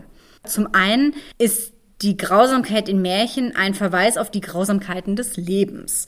Also das erscheint ja eigentlich auch absolut logisch, weil wenn wir uns vorstellen, naja, er wollte damit ja etwas didaktisch-pädagogisches schaffen, dann kann man ja Kindern nicht Lebensweisheiten vermitteln und ihnen dann nicht sagen, ja, das Leben ist halt manchmal nicht so schön. Einmal mehr, wenn wir bedenken, dass das ja für Kinder des Bürgertums gemacht wurde. Ich denke mal, den Kindern auf dem Bauernhof brauchte man nicht erzählen, dass das Leben auch mal scheiße laufen kann, aber die wohlbehüteten, gepuderten Wohlstandskinder Die muss das ja vielleicht schon eher lernen. Das heißt also, auch da ist es durchaus sinnvoll, dass er diese Elemente drin gelassen hat. Und um die Grimms nochmal zu verteidigen, es ist ja nicht so wie zum Beispiel beim Struwwelpeter, dass da wirklich die Brutalität der Effekt ist. Also, dass wenn dann irgendwie du den Daumen nicht aus dem Mund nimmst, dass dann der Schneider kommt und ihn abschneidet. Und also da ist ja keine Wandlung, keine Entwicklung äh, drin kein Happy End. Also es ist dann am Ende die Bestrafung und dann, ja, das hast du nun davon, Bums. Und das, dann ist Ende. Das ist ja mit den Märchen überhaupt nicht vergleichbar. Genau, also die Grausamkeit als solches ist halt nicht Thema der eigentlichen Handlung, sondern Märchen handeln ja immer von allgemeingültigen Themen, das haben wir auch schon x-mal gehabt, Liebe, Neid, Tod, Freundschaft, was auch immer. Es gibt immer ein Happy End und am Ende steht ja auch immer das Gelingen. Der Weg dahin kann eben manchmal nicht so schön sein. Darüber hinaus machen Märchen ja auch immer diesen Dualismus zwischen Gut und Böse auf. Und die Grausamkeit verschärft das letztendlich. Ne? Das Gute wird belohnt, das Böse halt grausam bestraft. Und je grausamer das bestraft wird, desto bewusster wird einem, wie böse diese Tat letztendlich eigentlich auch ist. Und das Gute erscheint dann natürlich noch viel erstrebenswerter und toller. Darüber hinaus gibt es die Abschreckungsfunktion, die das Ganze auch hat. Wenn ich lerne, naja, böse Taten haben Konsequenzen und die sind eben nicht besonders schön, dann lasse ich es vielleicht auch eher sein. Schult natürlich auch so ein bisschen diesen Gedanken von Recht und Unrecht. Und gerade im Hinblick auf die Einfachheit der Märchen ist Grausamkeit auch ein geeignetes Mittel, Folgen und Handlungen zu verbildlichen und zu veranschaulichen, ohne dass man die irgendwie lange und breit erklären muss. Ne? Ich weiß einfach, ja, okay, das ist schlecht, weiter geht's letztendlich hat Grausamkeit natürlich, also wir reden hier ja auch über eine über ein literarisches Werk. Und literarische Werke sind ja niemals Zufallsprodukte und nichts, was darin steht, ist einfach so hingeschmiert und so zufällig entstanden, sondern das sind ja schon kleine Kunstwerke, die aus verschiedensten Puzzleteilen zusammengesetzt wurden. Erscheint jetzt vielleicht bei einer Ballade oder einem Gedicht mit zig rhetorischen Mitteln äh, anspruchsvoller als vielleicht vermeintlich bei Märchen. Letztendlich ist das aber auch nicht zufällig gewählt und deswegen kommt Grausamkeit auch einer bestimmten Funktion zu. Und Grausamkeit, gerade in Literatur, hat ja echt eine lange Tradition, ob jetzt in der griechischen Antike oder in den Metamorphosen des Ovid, wo da auch äh, Frauen vergewaltigt und die Zunge abgeschnitten wird und die auch zerstückelt werden. Äh, oder bei Shakespeare ganz bekannt ist ja ohne Grausamkeit überhaupt nicht denkbar. Mhm. Genau, und Märchen vermitteln ja einfach Lehren vom Leben. Und das ist nun mal eine der wichtigsten Lehren, wie gesagt, gerade vielleicht einmal mehr für die verwöhnte Wohlstandsgesellschaft, dass das Leben ziemlich grausam sein kann. Und was man an der Stelle aber bedenken muss, und das haben wir, glaube ich, auch in unserer allerersten Folge schon mal angesprochen, ist, dass für Kinder, und du hast es ja anfangs auch schon gesagt heute, Grausamkeit als solches etwas Abstrakteres ist. Also erzählerisch ist es tatsächlich schon so, dass Grausamkeit am besten funktioniert, je extremer und unschöner sie ist. Und was das Märchen ja eben nicht macht, ist, dass es explizit schildert und jetzt erzähl wieder die Gedärme raushängen und wie das Blut tropft und wie bestialisch das stinkt und dass die Körper aufblähen und explodieren und ich weiß nicht was sonst noch. Es bleibt immer im Abstrakten und für Kinder bleibt das auch in diesem Bereich. Also wir, wir hören ja auch kaum mal Schilderungen von Schmerzen oder so. Auch das ist ja nur wenn mal in einem Satz, aber ganz, ganz wenig. Letztendlich ist es unsere Sicht als Erwachsene, die diese Grausamkeit erst lebendig machen, weil wir natürlich wissen, was das bedeutet. Wir wissen, ja, wenn jemandem die Arme abgeschlagen werden, das ähm, knackt, das spritzt, das ist unschön, das macht keine tollen Geräusche und so weiter und so fort. Aber Kinder haben dieses Wissen ja eben nicht. Und deswegen greifen für Kinder hier vor allem Stereotype. Interessanterweise kommt diese Grausamkeit bei Kindern gar nicht so schlimm an, wie wir Erwachsene das manchmal erwarten. Also ich habe zum Beispiel in der Schule mal allerlei Rau gelesen und da fanden die es viel schlimmer, dass der Vater seine Tochter heiraten wollte. Da ging wirklich ein aber das geht doch nicht. Und dann habe ich gesagt, ne, wartet mal ab, ne? Aber wenn dann irgendwie die Hexe da im Ofen röstet und so, dann sitzen die da auch gespannt. Bei Hänsel und Gretel wissen die ja auch, wie es ausgeht, ne? Aber also diese, diese psychische Sache oder diese, diese gesellschaftliche Normsache, wie eben das Inzest verboten ist, greift Kinder viel mehr an als diese Brutalität oder diese Grausamkeit. Weil die einfach diesen Horizont, den wir haben, gar nicht haben. Das heißt natürlich nicht, auch das haben wir ja schon mal angesprochen, dass das deswegen für alle Kinder geeignet ist. Natürlich muss man als jemand, der das an Kinder weitergibt, schon ein bisschen sensibel dafür sein, ist der, Typ dafür oder auch wie deine Mama, die dann sagt, ähm, na okay, hier mit Blutbecken und Leichenteilen, das lese ich vielleicht nicht. Das ist natürlich von Kind zu Kind auch ganz unterschiedlich unterschiedlich. Aber es grundsätzlich als zu grausam zu verteufeln, funktioniert eben nicht, weil Kinder einen anderen Zugang dazu haben. Ich glaube, ein wichtiger Punkt ist dabei auch, weil Kinder ein ganz anderes Verständnis oder eine Vorstellung von Tod haben. Und für die ist das gar nichts Ungewöhnliches, dass dann der tote Bruder, der da gegessen wurde, plötzlich dann aus dem Feuer wieder emporsteigt, ne? weil die, die Endlichkeit oder die Endgültigkeit des Todes äh, gar nicht so äh, verstanden ist. Ne? Das kommt ja erst später normalerweise. Ja, und ich, auch die Perspektive spielt ja eine Rolle. Also wir haben den Fokus ja nicht auf den Bösen. Es geht immer um den Held oder die Heldin. Und die Bestrafung des Bösen ist ja immer auch was Positives für die Heldin oder den Helden. Und das macht ja auch viel aus. Und was auch, glaube ich, eine nicht zu unterschätzende Rolle spielt, ist die Umgebung. Also Märchen sind ja dazu gemacht, erzählt und vorgelesen zu werden. Und das tut ja in der Regel irgendwie die Oma, der Opa, der Papa, der große Bruder, die Mutter, vielleicht die Lieblingserzieherin im Kindergarten. Es ist meistens eigentlich eine Vertrauensperson und dieses Erzählen findet auch immer in einem vertrauten, sicheren Umfeld statt, sodass diese Grausamkeit quasi ja gar nicht so aus dem Märchen rauskommt und bildlich gesprochen nach den Kindern so greift, sondern die wissen schon, dass sie sicher sind. Und das ist ja auch eines der Hauptargumente, das Bettelheim anführt, eben, dass dieses Erzählen in einer sicheren, schönen Umgebung dazu führt, dass die Kinder durchaus abstrahieren können, ja, das ist was Schlimmes, aber hier kann mir nichts passieren. Ich glaube, das Entscheidende ist einfach, dass man sagen muss, die Gewalt oder Brutalität oder Grausamkeit, wir haben ja alle drei Faktoren im Märchen, die sind nicht willkürlich, die sind nicht da um, wie in einem Horrorfilm, um sich daran zu ergötzen vielleicht auch oder damit man sich gruselt oder äh, schlimm fühlt, sondern die erfüllen eine literarische Funktion. Und wie das dann natürlich beim Einzelnen ankommt, das ist immer eine individuelle Sache. Aber diese grundsätzliche Verteufelung muss man, finde ich, immer ein bisschen mit Vorsicht genießen, weil wir als Erwachsene eben ganz viel da reingeben, was Kinder zum Beispiel nicht haben. Und ob man dann für sich als Erwachsene entscheidet, ich mag halt diese Geschichten mit den blutigen Becken und den Leichenteilen und den abgehackten Händen, das ist ja dann auch wieder die nächste Frage. Das kann auch jeder für sich entscheiden. Was wir jetzt auch schon rausgefiltert haben, ist, dass wenn wir über Grausamkeit im Märchen sprechen, es niemals um ganz explizite Gewaltdarstellung geht. Es ist immer aus einer gewissen Distanz präsentiert. Und das kann man natürlich in der Literatur sehr gut umsetzen. Die Frage ist natürlich, wie macht man das, wenn man Märchen verfilmt? Ja, und das ist eben der Grund, warum es dann vom Mädchen ohne Hände bis auf den animierten Film, wo das ja durchaus dann möglich ist, natürlich keine Realverfilmung gibt, weil das ja dann auch für Kinder nicht zumutbar wäre. Das würde nicht funktionieren, das würde die Kinder wirklich traumatisieren, im Gegensatz zu der Geschichte, wo es in der Vorstellung bleibt und sich jedes Kind seinem Alter gemäß da Sachen vorstellen kann oder halt auch nicht und wirkliche Brutalitätsdarstellungen in Märchenfilmen sind deshalb relativ selten. Im Aschenbrödel, was wir auch gerne zitieren, was da brutal ist, ist zum Beispiel die Szene, wo der Fuchs erschossen wird. Dass es überhaupt noch gezeigt wird, wundert mich ja, dass das nicht rausgeschnitten wird. Oder zur Debatte stand es ja, glaube ich, auch schon mal. Ne? Also kann man auch drüber streiten natürlich, ne? aber irgendwie, da denke ich mir, Mensch, da ist der Erziehungseffekt, dass das Jagd etwas Unschönes sein kann oder ist im Zweifelsfall, ist da vielleicht größer, als wenn man das rausschneiden und dann so keine Empathie da ent, äh, entfachen würde.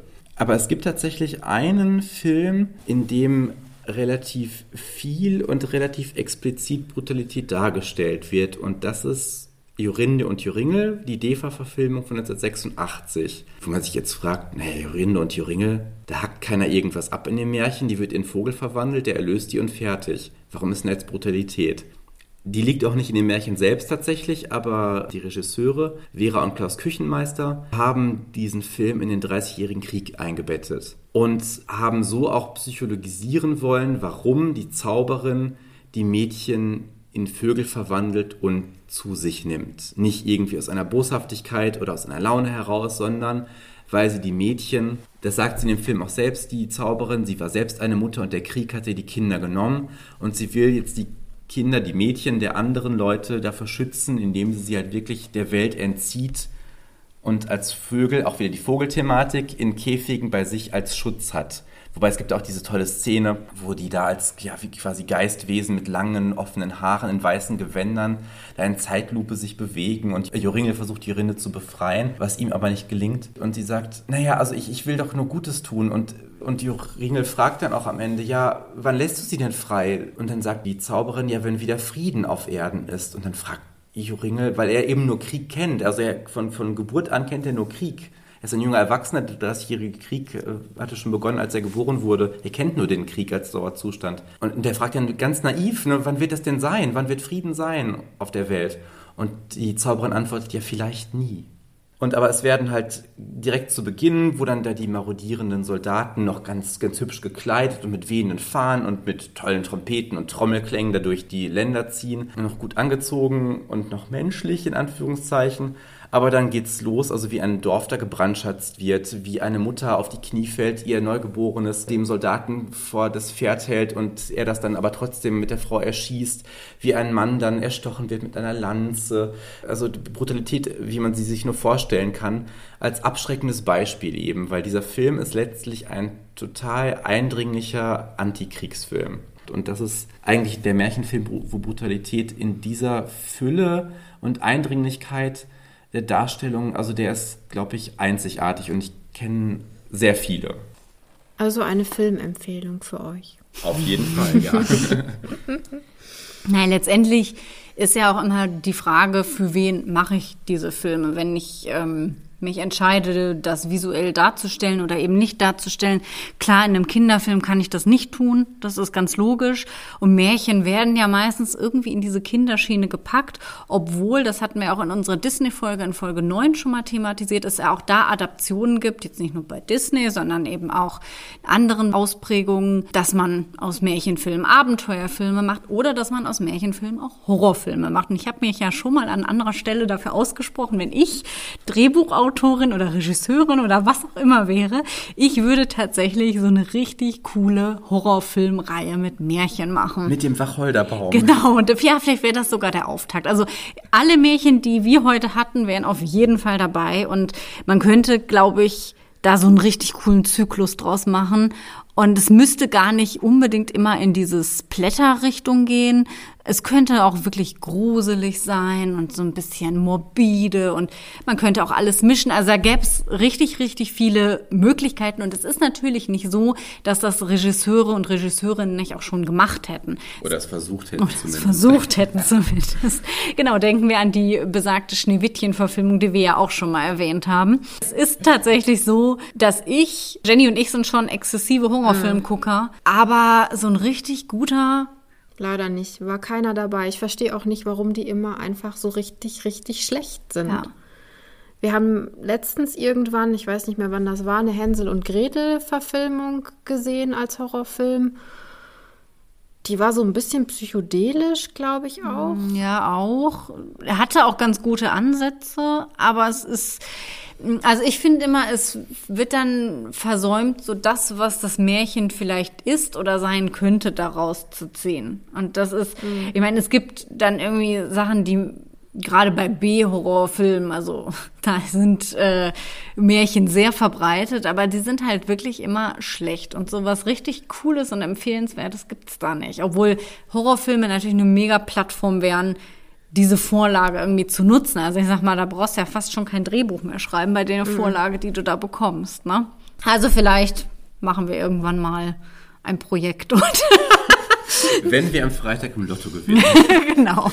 Dann werden wir Regisseure eines Märchenhorrorfilms. Oder wenn hier Finanz, wenn finanzkräftige Produzentinnen und Produzenten zuhören und Interesse haben, ne, schreibt uns gerne bei Insta oder unserem Blog an. Wir stehen uns gerne zur Verfügung. Insta und unser Blog ist auch das Stichwort. Wenn ihr weitere Infos haben wollt und euch gefällt, was wir machen, dann folgt uns, lest da einfach nach. Wir würden uns freuen, wenn ihr uns auch bei Spotify abonniert, damit ihr keine neue Folge verpasst und uns natürlich fünf Sterne da lasst, damit auch andere uns hören können. Und ich hoffe, euch läuft jetzt nicht irgendwie schon eine Gänsehaut über den Rücken oder seid beruhigt, also das Schlimmste, das Blutrünstigste habt ihr schon hinter euch. Es bleibt zwar jetzt noch düster, bis wir in der Weihnachtszeit natürlich ein bisschen Aufheiterung und Klärung bringen. Also seid gespannt und wenn wir nicht gestorben sind, dann hören wir uns in zwei Wochen wieder. Musik